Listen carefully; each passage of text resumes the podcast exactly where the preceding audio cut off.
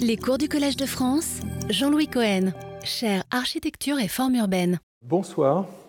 Pour ce troisième cours dans ce programme sur les formes urbaines en mouvement et l'architecture de l'interurbanité, euh, je voulais évoquer le cas de Rome, de la ville de Rome, saisie euh, euh, pendant l'Antiquité, lors de sa grande gloire, à la Renaissance, mais aussi dans, dans les temps modernes. Je voudrais commencer tout d'abord ce cours en rendant un hommage très chaleureux et très ému à l'architecte et historien Pierre Pinon, mon cher collègue Pierre Pinon, disparu ce 7 mars, excellent théoricien et praticien de l'histoire des villes, à commencer par Paris.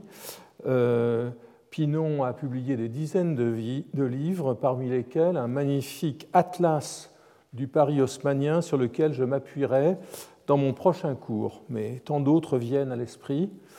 Et pour faire une, habile transition avec ce, qui va suivre, c'est-à-dire ce cours sur Rome, je me souviens à ce propos euh, d'une magnifique rencontre avec lui à la Villa Médicis pendant l'été 79 qui avait scellé notre amitié.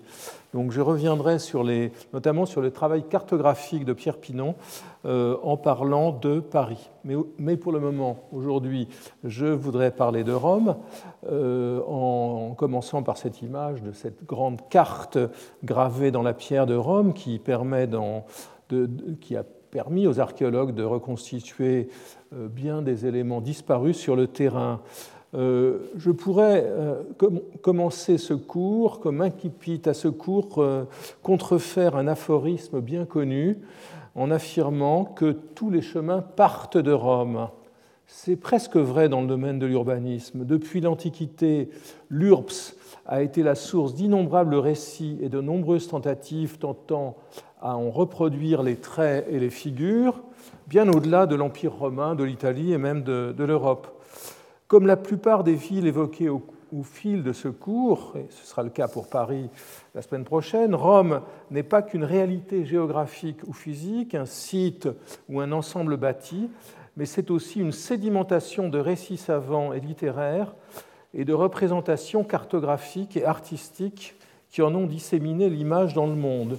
À ces représentations, j'ajouterai celles, euh, les représentations psychiques, celles sur lesquelles a travaillé Freud, qui était un, passionné de Rome, euh, lui qui semble avoir lu plus d'ouvrages sur l'archéologie que sur la psychologie. Pour lui, Rome occupait une place centrale dans son œuvre. Il l'évoque dans beaucoup de ses livres, dans l'interprétation des rêves, par exemple, lorsqu'il imagine euh, lorsqu'il rêve, euh, il, s'était forcé dans un rêve, dit-il, de voir une ville qu'il n'a pas vue, qu'il n'avait pas encore vue à l'état de veille.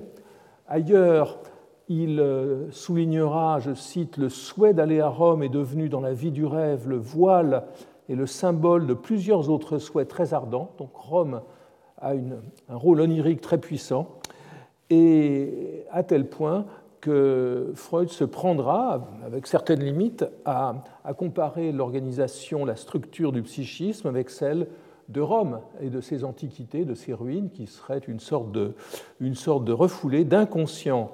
Il écrit euh, dans sa correspondance Les rêves se trouvent en relation avec les souvenirs d'enfance qui en sont la source, à peu près de la même manière que certains palais baroques de Rome le sont avec les ruines antiques dont les pierres de taille et les colonnes ont fourni les matériaux nécessaires à la construction avec des formes modernes. On sait euh, aussi qu'il était collectionneur d'antiquités, ce que l'on voit dans son, bureau, dans son appartement de la Bergasse à Vienne. Euh, évidemment, beaucoup d'écrivains se sont penchés sur, sur Rome. J'évoquerai Stendhal, je pourrais parler de, de Chateaubriand et d'innombrables écrivains. Un des, un des derniers, Julien Gracq, qui est sensible aux villes, comme on le sait, euh, qui, a été assez sévère pour Rome. Et je voudrais dire qu'il y a aussi une littérature très critique euh, dont, à, laquelle, à, laquelle, appartient le, propos de, relativement récent de, de, de, Gracq. Et je cite son, sa, sa, remarque, qui n'est pas critique, au contraire, mais qui est, qui est intéressante, sur la mixité romaine je cite le deuxième paragraphe, l'extraordinaire, la chaotique mixité architecturale romaine en fait le pôle opposé du rêve de Pierre, frigide, impeccable, homogène, cohérent, et en somme tout à fait baudelairien, c'est-à-dire moderne, qu'est une, une, capitale comme Leningrad. Mais la vie fait alliance avec ce fouillis urbain à quatre dimensions, où l'on change de siècle non seulement en changeant de quartier, mais parfois en changeant d'étage, où les églises font leur nid dans les débris d'une colonnade corinthienne, où des taudis populaires branlent du chef sur un soubassement quiritaire, où les arcs de triomphe, avant d'accéder à la dignité de ruine, ont passé par l'état de château fort.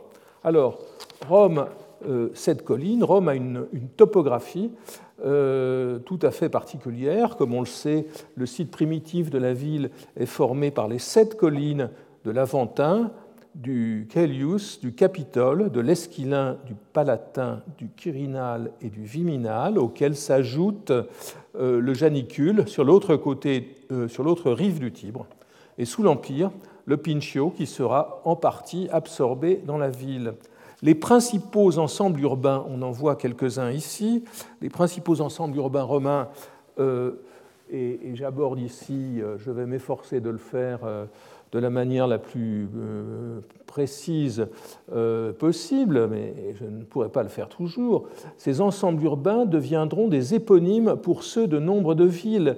Combien y aura-t-il de forums, c'est-à-dire d'ensembles d'édifices civiques ou culturels dans les villes du monde? Je pense par exemple à celui de Berlin, axé sur Unter den Linden, dont je reparlerai tout à l'heure. Combien de capitoles, c'est-à-dire de lieux d'exercice du pouvoir celui de Washington vient immédiatement à l'esprit, mais il est accompagné de ceux de multiples États, euh, dont certains d'ailleurs se calquent sur celui de Washington par une sorte d'interurbanité euh, transitive. Je pense en l'occurrence au Capitole de la Havane. Et Toulouse se rappelle à notre souvenir pour ce qui est de la France, bien plus à cause des capitouls qu'à cause d'un lien direct avec Rome. Euh, quant aux grands édifices qu'on voit ici, certains de ceux que l'on voit ici, le Colisée, le Circus Maximus ou, le Panthéon, euh, ils n'ont cessé d'inspirer des reproductions ou des plagiats. Combien de panthéons dans le monde? Celui de l'Université de Virginie de, Thomas Jefferson, celui de son mausolée à Washington, que l'on voit en bas, le temple de Canova construit en 1832 à Possagno en Vénétie, pour ne pas parler de celui dissimulé euh, de Schinkel à Berlin, dont j'ai parlé euh, déjà, et de cette variante euh, vernaculaire très savoureuse qu'est le temple protestant de 1826 construit dans la petite ville ardéchoise d'Evance. Le cas du Panthéon illustre particulièrement bien toutes les figures de l'intertextualité architecturale dans la diversité de ses analogues. Bien d'autres édifices ont été engagés dans des mouvements circulatoires du même ordre, euh, du Colisée au marché de Trajan. Ce fut aussi euh, d'ailleurs euh, le cas de la Villa Adriana, cette excroissance autonome de Rome à Tivoli.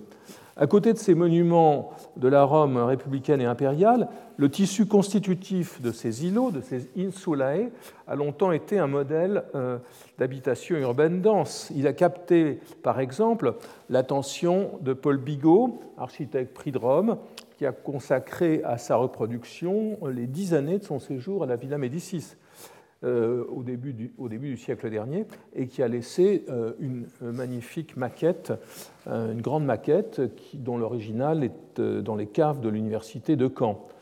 à un moment où les urbanistes, les architectes aux beaux-arts s'intéressaient à l'urbanisme naissant. Les échos de l'urbanité romaine euh, se rencontrèrent dans les villes de l'Empire, mais la plus forte des relations interurbaines est celle qu'il y a la capitale de l'Empire d'Occident et celle de l'Empire d'Orient, Constantinople, fondée en 324, enfin refondée en 324, Byzance existait déjà, qui fit figure de deuxième Rome. La construction de l'hippodrome que l'on voit ici, fondée sur le modèle du Circus Maximus, est antérieure et remonte au règne de Septime Sévère, qui transforma cette fin, euh, en, 203 après Jésus-Christ, un lieu existant. Constantinople euh, comprend beaucoup d'édifices qui euh, font figure d'écho de Rome. le modèle romain est présent par exemple avec le palais impérial, qui est un écho du Palatin, agrandi comme, le Palatin au fil des règnes successifs, et le Sénat Constantin engagea également la construction d'un forum sur le plan circulaire. Enfin, dans le domaine des infrastructures, très importantes à Constantinople comme à Rome, pour faire vivre une ville de plusieurs centaines de milliers d'habitants, euh, aqueducs, citernes s'inspirèrent des précédents romains. Euh, donc Constantinople, la, deuxième Rome. Euh, la conquête de Constantinople par les Ottomans en 1453 suscita l'apparition d'une troisième Rome. C'est le moine russe Foma de Thiers qui élabora la théorie selon laquelle une troisième Rome devait apparaître à Moscou qui euh, recevait dès lors, dès la conquête turque, la mission de veiller sur la foi orthodoxe. Le mariage du tsar Ivan III avec la nièce du dernier empereur romain d'Orient, Zoé Paléologue, sembla justifier cette idée, ainsi que le fait que le titre de tsar était issu de celui de César et euh, quelques autres similitudes formelles. Nulle expression urbaine de cette continuité religieuse et politique ne s'ensuivit on serait bien en peine de trouver des traces romaines dans la Moscou du XVIe siècle. Euh, peut-être le seul élément allant dans ce sens fut le recrutement du bolognais euh, Aristote Fioravanti qui édifia la, cathédrale de la Dormition dans l'enceinte du Kremlin, mais sur un modèle, euh, sur un modèle russe. La Rome des derniers temps de l'Empire, des débuts de la chrétienté et du Moyen Âge, dont le meilleur historien fut Richard Krautheimer, euh, dont je suis très, très, euh, très momentanément le collègue à New York, alors qu'il était vraiment très âgé. Donc cette robe ne fut pas transformée dans sa structure. En revanche, son emprise ne cessa de, de rétrécir, dans le même temps que les ruines étaient effacées ou en quelque sorte assimilées, c'est au sens propre, métabolisées, les colonnes transportées dans le reste de l'Italie, marbre brûlé euh, pour euh, fabriquer de la chaux. Euh, la, découverte de la Rome antique, ou plutôt de ce qu'il en reste, intervient au début du XIVe siècle. Brunelleschi séjourne alors à Rome. On sait qu'il y puise l'inspiration technique en, analysant le Panthéon, notamment, qui lui permettra d'achever la coupole de Santa Maria del Fiore à Florence. Quelques décennies plus tard, haute figure fondamentale de la Renaissance, c'est Alberti qui rédige en 1450 sa Descriptio Urbis Romae, dans laquelle il propose la première reconstruction de la topographie de la ville antique. Euh, et, par, ailleurs, euh, par ailleurs, Alberti sera engagé, entre autres, entre autres activités, dans la restauration d'ouvrages hydrauliques, d'églises comme Santa Maria Maggiore ou Santo Stefano Rotondo, dans la rénovation de Saint-Pierre et, et du Capitole. Il n'était pas du pouvoir d'Alberti d'engager, qui était un, prélat, mais un prélat sans guerre de pouvoir, avec beaucoup d'influence mais, aucun pouvoir, il n'était pas donc, euh, il n'était pas donc capable d'engager un processus d'ensemble pour la transformation de la ville.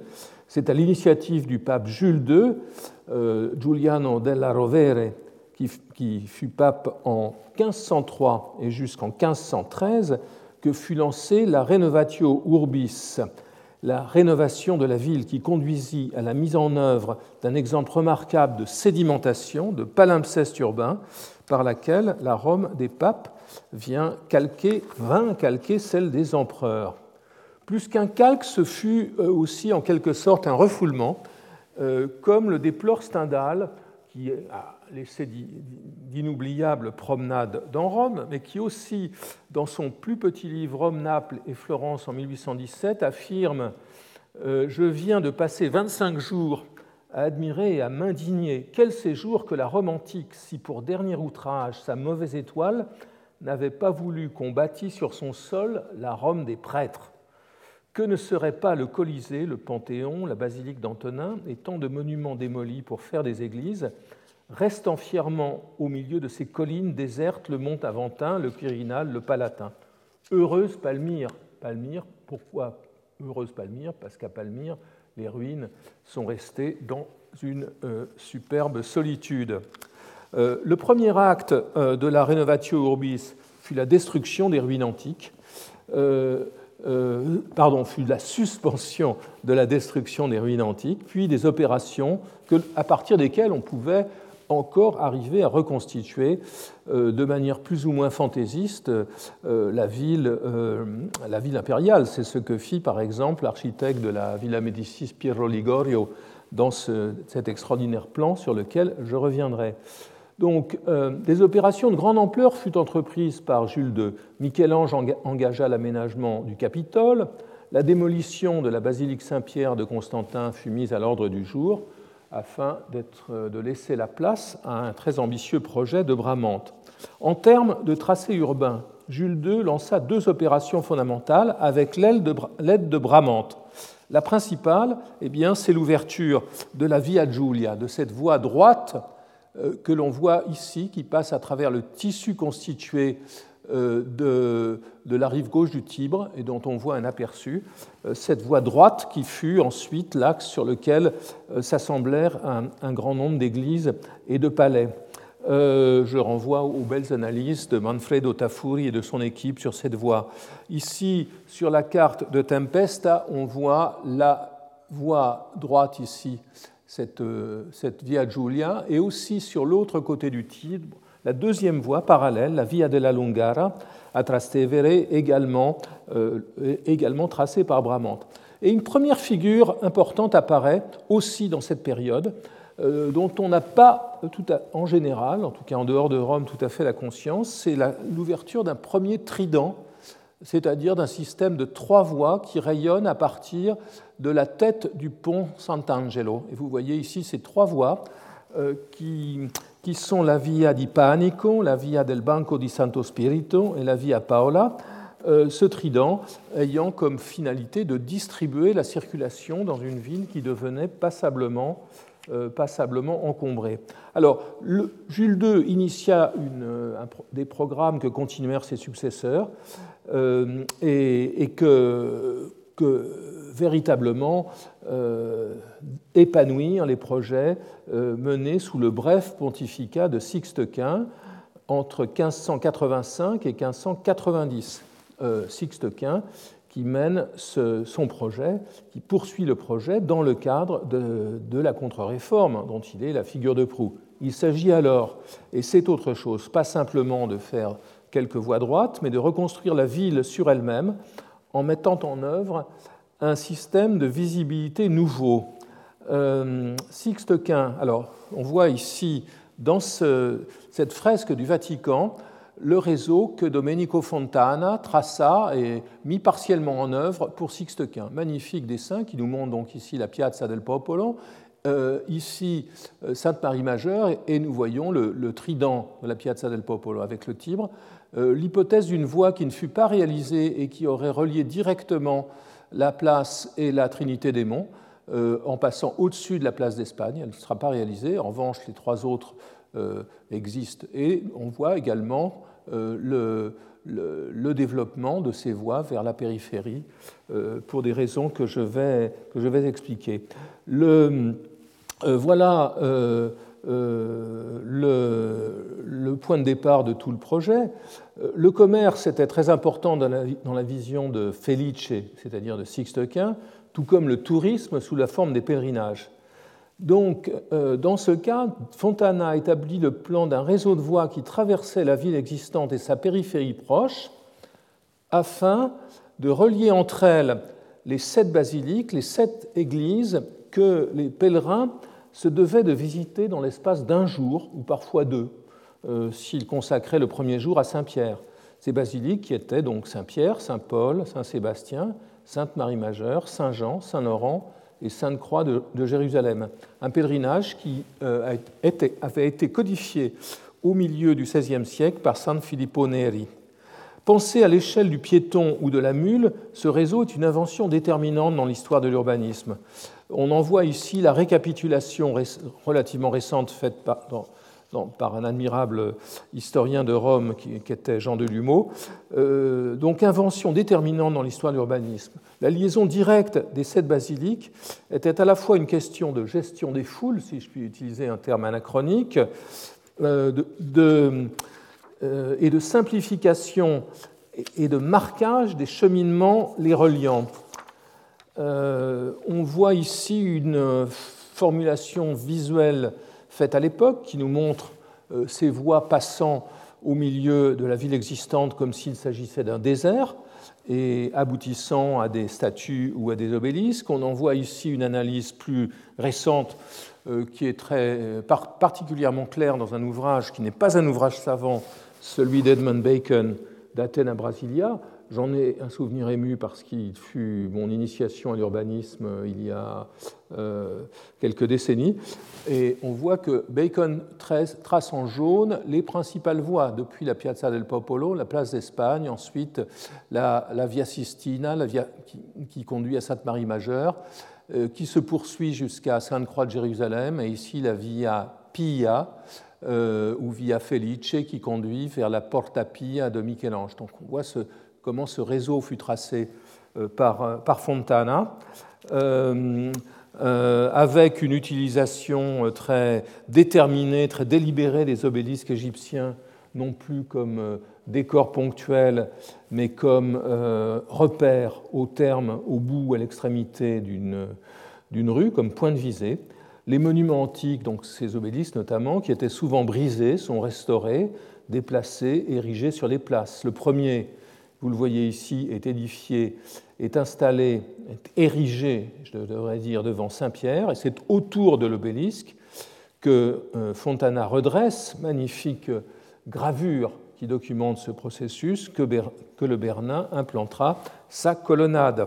Un autre obélisque est posé Piazza del Popolo sans lien avec les basiliques. Vous voyez, il est détaché des deux églises et des basiliques de, pèlerinage. C'est un, signe d'accueil, puisque la Piazza del Popolo Piazza del Popolo, qui ne veut pas dire la place du peuple, mais la place du peuplier, euh, est, le, point d'arrivée, la, porte septentrionale de Rome. Donc, vous voyez ici les églises de Carlo Rainaldi, euh, Sainte-Marie des Miracles et Sainte-Marie de la Sainte Montagne. Euh, qui sont achevés euh, après, après la pose de cet obélisque.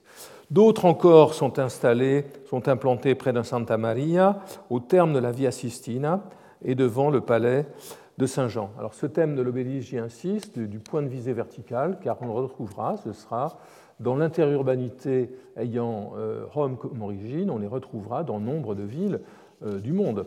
L'idée que l'obélisque n'est pas simplement un élément affecté à un, un sanctuaire comme, euh, comme en Égypte, mais qu'il est euh, un point d'articulation visuelle euh, dans, la, dans la ville. donc on en retrouvera ici près de Santa Maria ou, sur la place de San, Giovanni. je m'arrête un peu sur le trident de la piazza qui, qui, prend son origine dans la Piazza del Popolo. On le, on le voit ici sur ce plan de Tempesta, donc les trois voies la voie directe euh, qu'imaginait Fontana jusqu'à la Trinité des Monts n'a pas été réalisée. Euh, il s'agit donc ici de cette entrée septentrionale de Rome, euh, à partir de laquelle il s'agit de distribuer les pèlerins, les voyageurs et les marchands. De part et d'autre de la Via del Corso que vous voyez ici, ex Via Lata, euh, rue large qui, existait déjà, qui était une voie médiévale. Deux voies sont créées, sont ouvertes, la Via di Ripetta qui rejoint le Tibre et la Via euh, del Babuino qui conduit à la place d'Espagne. Euh, prenant son origine devant la Trinité des Monts, donc voici la place d'Espagne, la Via del Babuino arrive ici et la Via euh, Sistina repart en haut. Pas de liaison directe, mais une, euh, discontinuité magnifiquement traitée au XVIIIe siècle avec la, construction des escaliers d'Espagne. Sans doute un, projet loupé, parfaitement réussi euh, par ceux qui l'a remplacé. donc, la Via Sistina, elle, trouve son origine au-dessus de la place d'Espagne, vous la voyez ici. Elle passe par le carrefour des quatre fontaines où elle rejoint la, où elle croise la via Pia et où euh, la petite église San Carlino de Borromini sera construite et, construite elle se termine à Sainte-Marie-Majeure. Euh, euh, Fontana travaille avec la topographie et n'hésite pas à, à, raser le terrain pour, pour, définir son profil. Autre voie extrêmement déterminante qui, recoupe donc celle que l'on vient de voir, c'est la Via Pia ou Via Felice qui part du, du, Quirinal, ici, de la place du Quirinal, et qui va jusqu'à la Porta Pia en croisant la Via Sistina, et ici, en, connaissant un, moment particulièrement euh, dense en architecture, avec notamment la fontaine de l'Aqua Felice, et euh, aussi les termes de Dioclétien qui sont euh, dans le coin.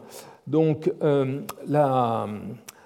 cette voie est jalonnée par des, édifices, monumentaux. Le, le, Quirinal et la place dite de Montecavallo avec ses, ses sculpture équestre antique, euh, l'Aqua Felice comme relais qui euh, monumentalise le, grand chantier, peut-être le chantier le plus déterminant de Sixte Quint, qui est l'adduction d'eau, qui est la, création d'aqueducs, de citernes et l'approvisionnement de Rome euh, en eau qui lui permet euh, vraiment de, sortir de son marasme. Mais vous voyez au bout, le raccourci perspectif est très exagéré.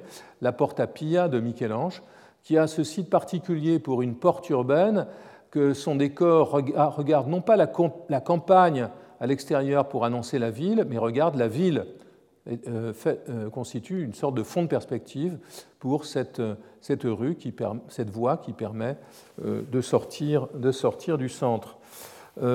alors, Rome, et ici nous voyons une carte bien plus tardive que sur laquelle Bacon a, tracé en jaune les voies de, Sixte Quint.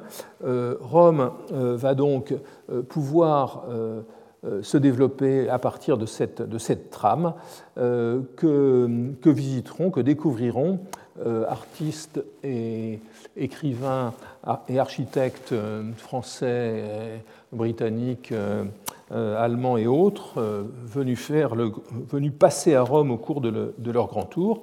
C'est aussi dans cette ville que Colbert crée l'Académie de France à la fin du XVIIe siècle. Rome devient une, école, euh, une école annexe de l'école des beaux-arts, dont les pensionnaires, les grands prix de Rome, doivent relever les édifices afin d'éclairer les élèves demeurés à Paris. Mais son architecture contemporaine, celle de Rome, ne, s'exporte pas aussi facilement. Euh, Gian Lorenzo Bernini est invité en 1666 à travailler sur le Louvre, à, concevoir la façade orientale du Louvre. Il échoue et sa statue de Louis XIV est exilée au fond du parc de Versailles. Alors, ce qui est intéressant dans les épisodes qui suivent, c'est qu'à côté de la ville réelle, des diverses formes de représentation euh, vont la faire circuler très largement.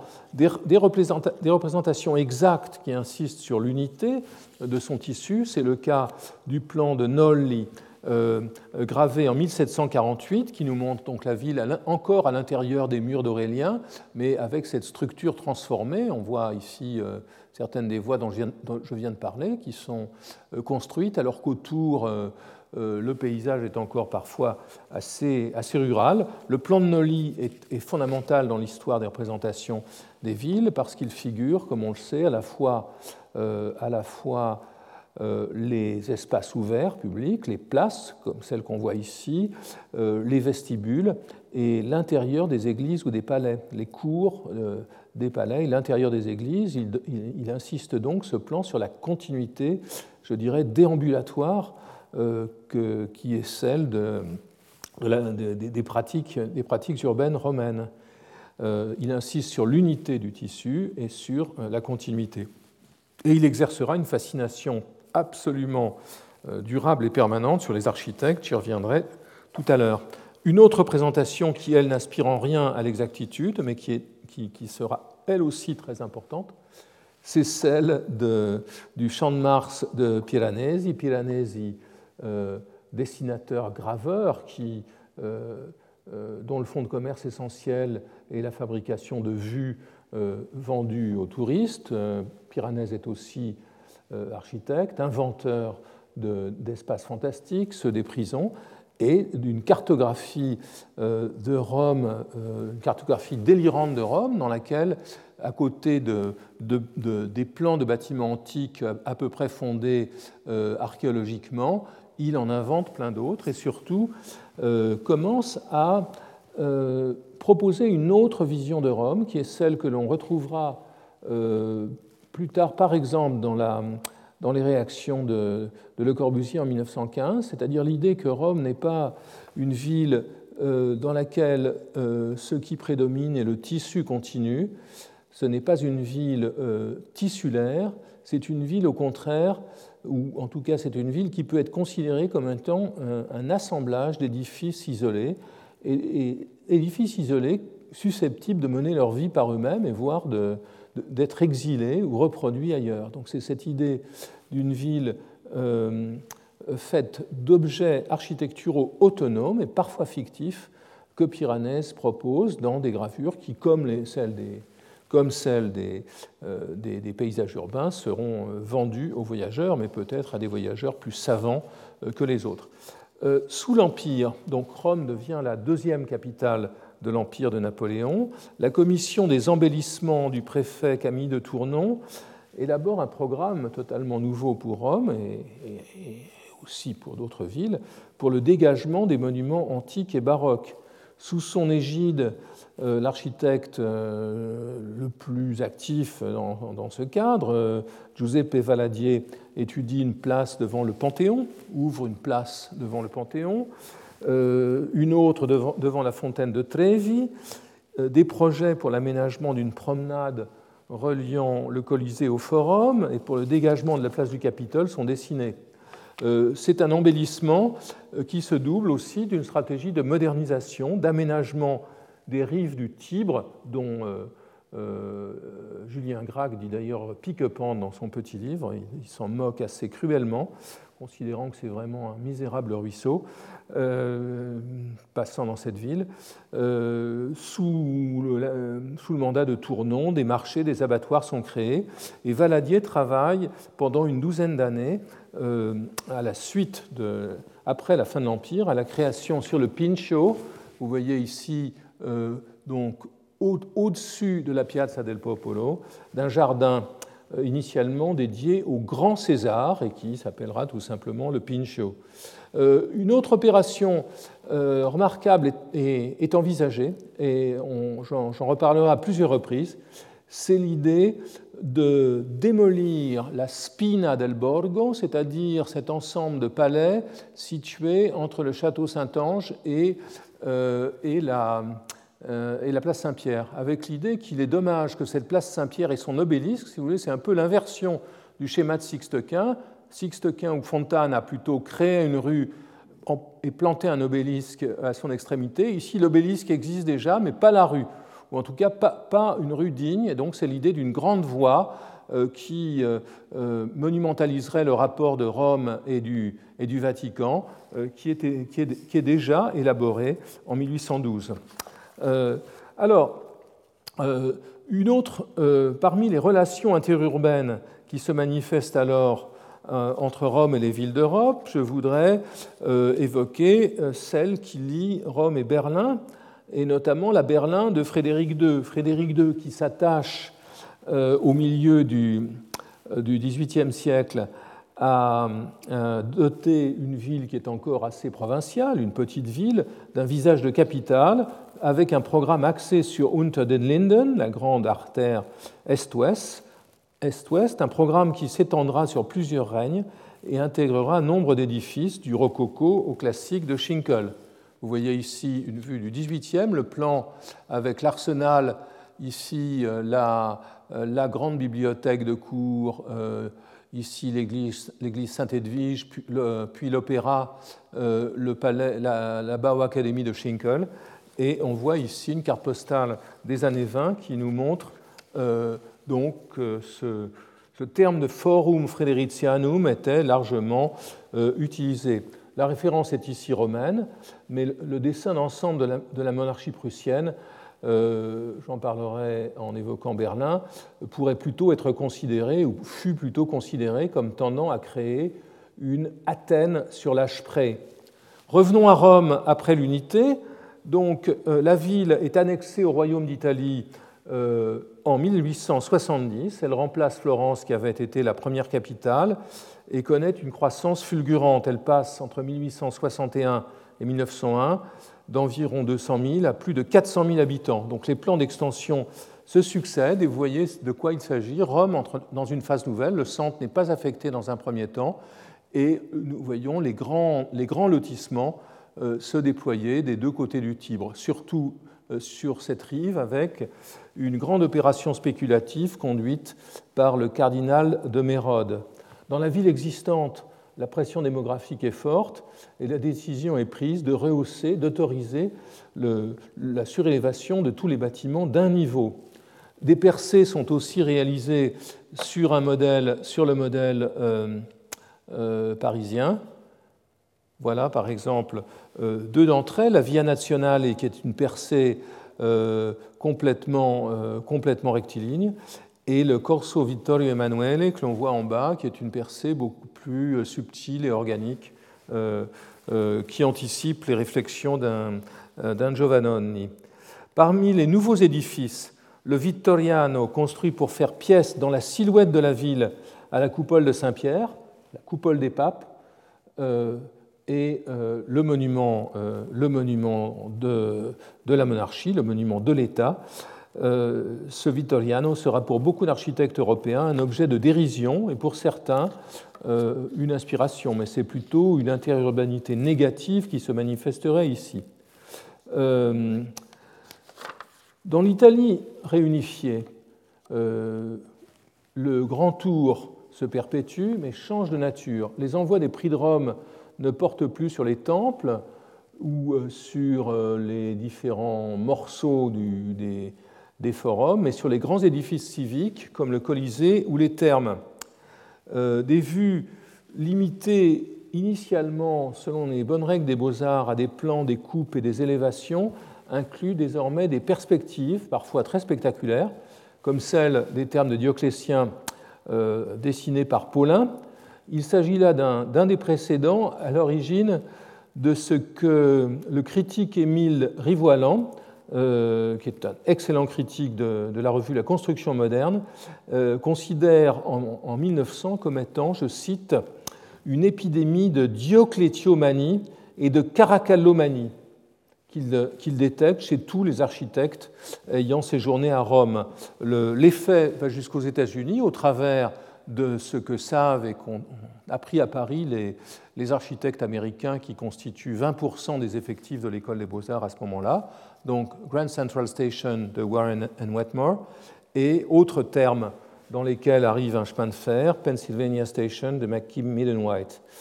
Euh, euh, J'ai déjà parlé de Bigot et de son travail sur le, euh, plan relief de Rome, qui est présenté au public romain d'abord, en exclusivité mondiale lors de l'exposition de 1911, qui marque les 50 ans de l'unité et qui est un très grand moment dans la culture architecturale italienne.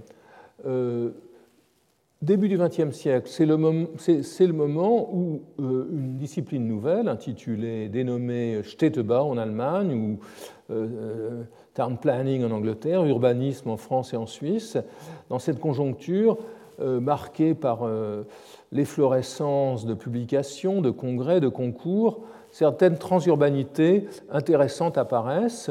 Celle qui m'a toujours frappé beaucoup est euh, euh, celle qui relie le Campo Marzio que l'on vient de voir et le projet euh, d'Agache, un des pionniers de l'urbanisme en France, pour la nouvelle capitale australienne, pour Canberra, dans laquelle on retrouve une espèce de distribution de grands édifices autonomes qui évoque furieusement et très précisément ce que Piranèse voulait faire.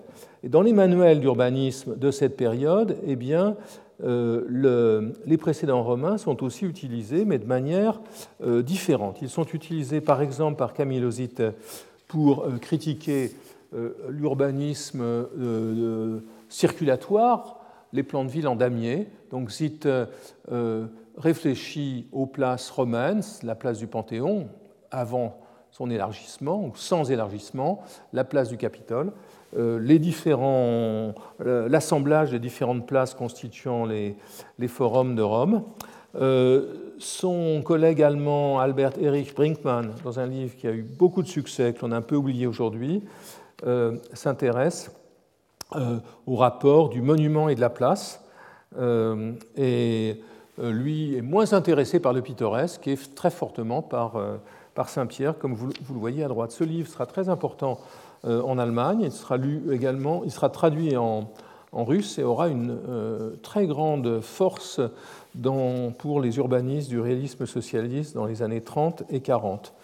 Mais je voudrais revenir à, un visiteur de marque, euh, en, vérité assez exceptionnel, euh, qui découvre Rome en 1911 et qui retournera plusieurs fois, le, Corbusier. J'ai déjà évoqué dans mon cours sur le Corbusier cette euh, expérience qui conduit au chapitre de Vers une architecture intitulé La leçon de Rome, euh, ce qui est important, c'est de voir que ce chapitre occupe euh, une place tout à fait importante dans ce que l'on considère euh, comme étant un des manifestes de l'architecture moderne.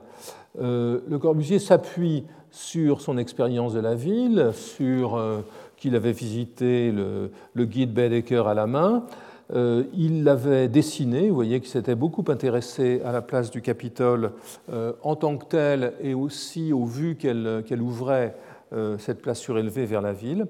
Il avait, en découvrant Rome, introduit, élaboré, et on le voit dans son petit carnet de croquis de l'époque, une réflexion tout à fait neuve sur l'idée de silhouette urbaine l'idée que, les, villes n'étaient pas seulement des plans, mais aussi des silhouettes, je dirais presque des skylines, un terme que l'on n'utilisait pas en Europe. Et ce qu'il note sur son carnet, je le cite, ce que je voudrais montrer, c'est cette longue horizontale accusée par ce raccro, par ce raccro euh, au milieu, et cette, et cette fin par une grande forme géométrique simple, mais riche en soi, aristocratique, c'est-à-dire le belvédère de Bramante il ajoute que, je cite, ce dispositif n'est jamais assez allongé. Donc cette idée qu'une ville est une silhouette, euh, autant qu'un plan, on la retrouvera dans beaucoup de ses travaux. il l'élabore à Rome. Autre euh, élaboration au contact de Rome, euh, et donc autre migration de Rome vers les livres et les projets de Le Corbusier, sa découverte de l'Aventin. Il, note sur son croquis des cubes, des surfaces, euh, silhouette des lignes et du fouillis, des formes géométriques, et tout à coup sa silhouette. Il transforme le terme de silhouette en verbe, et sa lecture des édifices privilégie ces édifices, ces volumes primaires, pyramides, vous le voyez à droite, cylindres, euh, qui seront à la fois au centre de l'argumentation de, Vers une architecture et au centre de son travail de peintre dans, dans les années 20. Donc, de retour de son périple, il est passionné par ce vocabulaire prismatique, ces prismes qui se dressent, s'équilibrent, se rythment, se mettent en marche, euh, ainsi qu'il l'écrit à William Ritter. En 1915, et ici une autre remarque, l'interurbanité euh, se nourrit de la découverte des villes sur le terrain, mais elle se nourrit aussi des lectures, de la découverte des dessins en 1915, c'est sous les coupoles de la salle Labrouste, de ce qu'on appelle désormais la salle Labrouste de la Bibliothèque nationale, euh, que Jeanneret, puisqu'il s'appelle encore Jeanneret, revient à Rome euh, avec des intérêts qui se déplacent. Il reste passionné par la cour du Belvédère ou la, Villa Médicis, mais il copie, on le voit à droite avec des vignettes, ces petites vignettes euh, des, des planches de Piranèse il s'intéresse aussi à de nouveaux édifices, le, Colisée que vous voyez ici. Euh, il note à propos d'une planche de Piranèse qu'elle pourrait, je cite, qu'elle pourrait servir de base à une discussion sur l'unité monumentale, euh, où il n'y a qu'utilité, où il n'y a point d'ordre d'architecture, mais seulement une belle expressivité architecturale. Donc il, il puise dans, les représentations de Rome, qu'il réfère à sa connaissance de la ville, euh, des principes euh, qu'il généralisera dans ses projets. Et le plus bel exemple, et celui que je ne me lasse pas d'évoquer, c'est son dessin calqué sur la vue de Piero Ligorio dont j'ai déjà parlé, l'image de la ville antique. Vous voyez à droite ce dessin dans lequel il nettoie celui de la gravure de Piero Ligorio, il, rend plus, il autonomise encore plus les bâtiments et il y voit euh, un, il, note que ce dessin montre un groupement de monuments dont les fonctions pratiques indéniables motivent une architecture variée et monumentale et serait à citer comme prototype de cité moderne dans les arbres. Prototype de cité moderne dans les arbres, euh, c'est ce qui conduira à Chandigarh. Eh bien, cette élaboration, elle se nourrit de l'analyse de, de, Ligorio. Euh, le Corbusier, par ailleurs, est franchement critique, et il y a dans le cas de Rome, on l'a noté, Rome est une ville qui est tellement vantée et célébrée que les meilleurs esprits ne peuvent pas manquer de, de subvertir ce, cœur favorable en, émettant des critiques, parfois justifiées, parfois fantaisistes. Donc ici, le Corbusier critique Saint-Pierre de Rome du verbiage, des mots mal placés. La colonnade de Bernin est belle en soi, la façade est belle en soi, mais n'a rien à voir avec la coupole. Le but était la coupole, on l'a cachée. La coupole marchait avec les absides, on les a cachées. Le portique était en, plein volume, on en a fait un plaquage de façade. Donc euh, il oppose, euh, il essaye de sauver euh, l'héritage de Michel-Ange, de ses successeurs. Dans les années 30, alors que le Corbusier s'intéresse de près à la Rome, à la politique urbaine de Mussolini qu'il essaye de séduire, il, il s'intéresse aux grandes infrastructures, le Colisée, les aqueducs, mais c'est toujours un syndrome romain, de la même manière qu'il saura recycler dans ses projets, je pense à nouveau à Chandigarh, ses impressions de cette périphérie monumentale de Rome qui était la, la Villa Adriana. Alors, dans cette phase, au moment où le Corbusier commence à déployer ses stratégies de séduction en direction du régime de Mussolini, euh, eh bien, le régime se saisit de Rome. Il euh, lance une politique euh, que l'on pourrait qualifier aussi de renovatio urbis, de renouvellement, de reconstruction de la ville qui est à nouveau considérée. On a oublié entre-temps que Moscou s'était voulu la troisième Rome, donc elle est proclamée troisième Rome à son tour. Le dessin impérial du régime conduit à la fois à la démolition de quartiers récents pour retrouver les espaces de la Rome antique, avec des, euh, avec des sventramenti, des éventrements qui permettent, on le voit en haut, au Duce de célébrer la pioche des démolisseurs qu'il brandit devant les caméras. Donc il y a démolition des quartiers, certaines restaurations et en tout cas référence permanente à la grandeur impériale. Ces projets sont intégrés dans un plan régulateur général en 1931, euh, après de très nombreuses études. On voit ici notamment toutes les transformations qui interviennent au sud de la ville, la création d'une sorte de cité-jardin à la Garbatella qui était déjà dans l'air, mais aussi euh, on, voit que, l'idée de la destruction de la Spina del Borgo est reformulée, euh, par exemple, ici, à, côté de toute une série d'interventions plus ponctuelles. Euh, ces projets sont précédés par de très nombreuses études, plus ou moins grandiloquentes, celles de ces deux figures de la profession, je dirais, politicard des mafieuses, Piacentini. Voici euh, préalable au plan régulateur des études de Piacentini, des études encore plus grandiloquentes de euh, Brasini pour euh, créer de grands espaces monumentaux. En pratique, peu seront réalisés.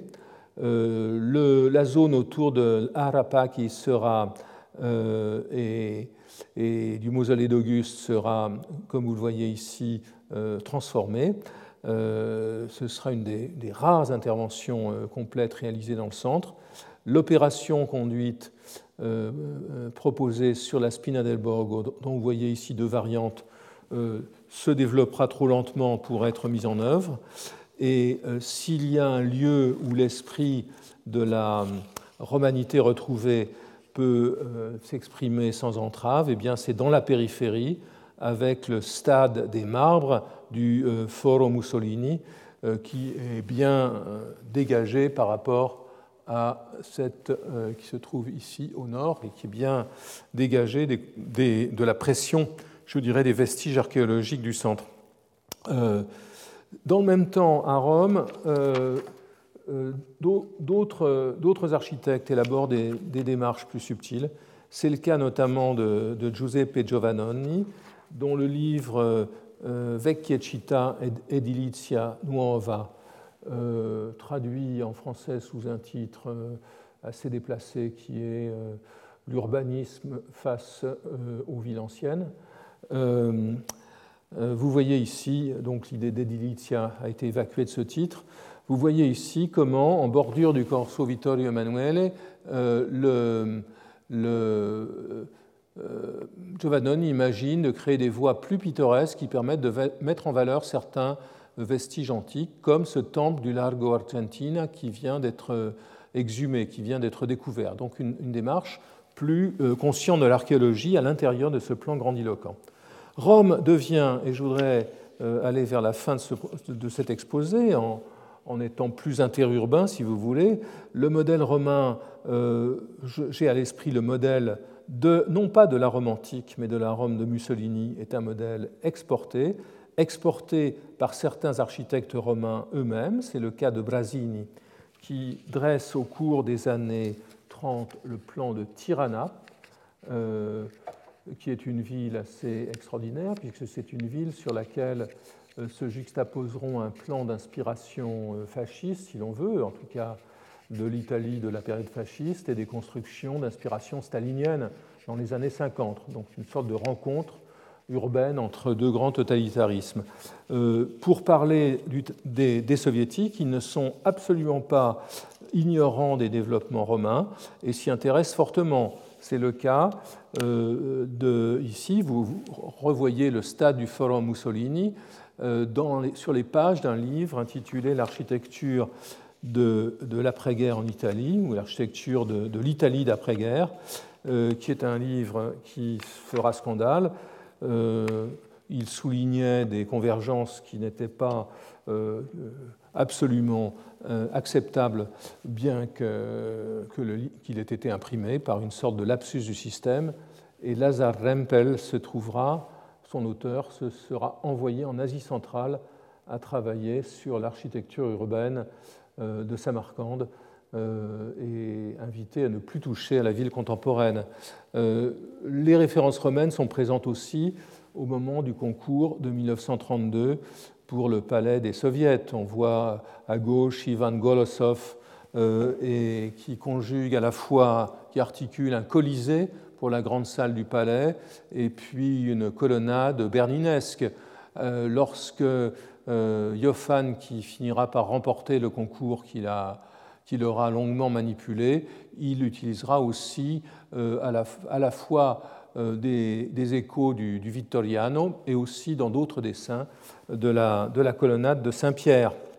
Euh, pour rester en France, un certain nombre de, tentatives sont faites pour transposer certains éléments de l'urbanisme euh, de l'Italie euh, de la période fasciste euh, dans le, dans le discours de l'urbanisme français. La plus importante est celle d'un très jeune architecte et urbaniste, Gaston Bardet, qui séjourne à Rome en 1937 et rapporte un livre sur la, Rome de Mussolini, qui est tout à fait, un livre tout à fait enthousiaste, dans lequel, un livre qui est aussi très bien fait, dans lequel il s'intéresse aux transformations intervenues à l'intérieur de Rome, au, développement périphérique en, donnant euh, en, pointant du doigt ces exemples pour euh, l'avenir des villes françaises. Un loupé révélateur euh, dans cet effort français de transposition des, de la thématique de l'Italie mussolinienne, c'est un livre que rédige en 1940 un architecte, Auguste Perret,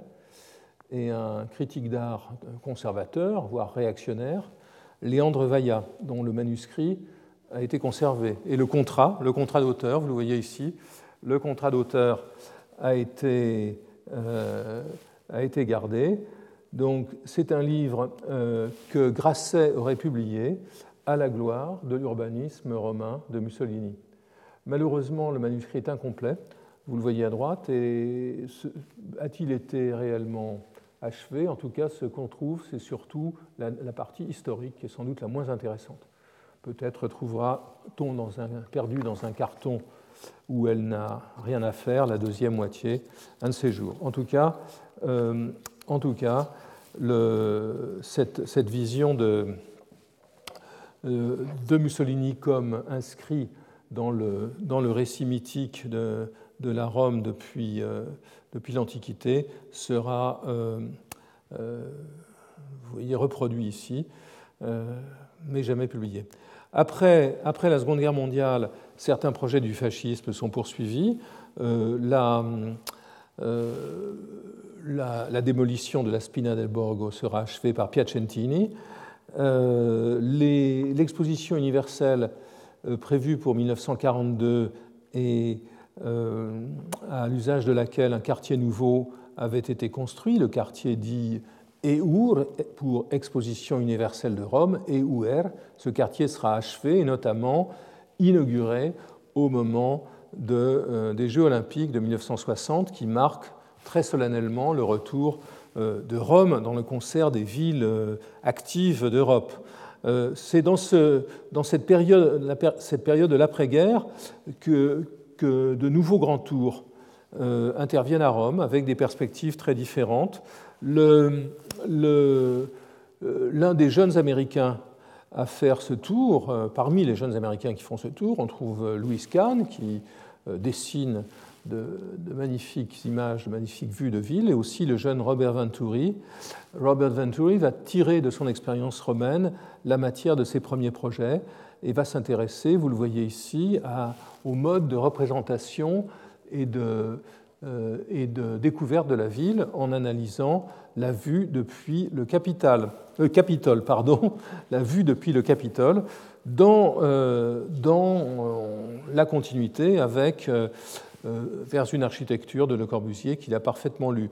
Venturi, plus tard, euh, environ 20 euh, ans plus tard, publiera son, avec Denis Scott Brown et Steve Eisner son analyse de, Las Vegas, dans laquelle il ne manquera pas de souligner par dérision les, les, rapports entre euh, cette ville du fond du Nevada et, euh, et, la ville éternelle, le palais de César devenant un casino euh, grandiloquent et d'un kitsch exaspéré.